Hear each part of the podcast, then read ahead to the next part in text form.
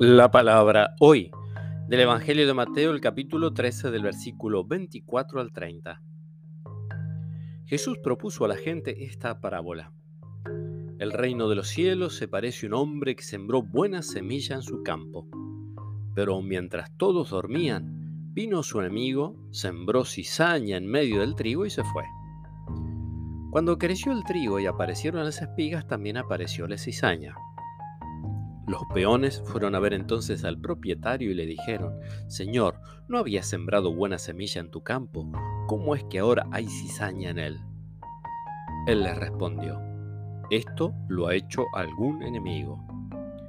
Los peones replicaron, ¿Quieres que vayamos a arrancarla? No, le dijo el dueño, porque al arrancar la cizaña corren el peligro de arrancar también el trigo. Dejen que crezcan juntos hasta la cosecha y entonces diré a los cosechadores, arranquen primero la cizaña y átenla en manojos para quemarla. Luego recojan el trigo en mi granero. Palabra del Señor.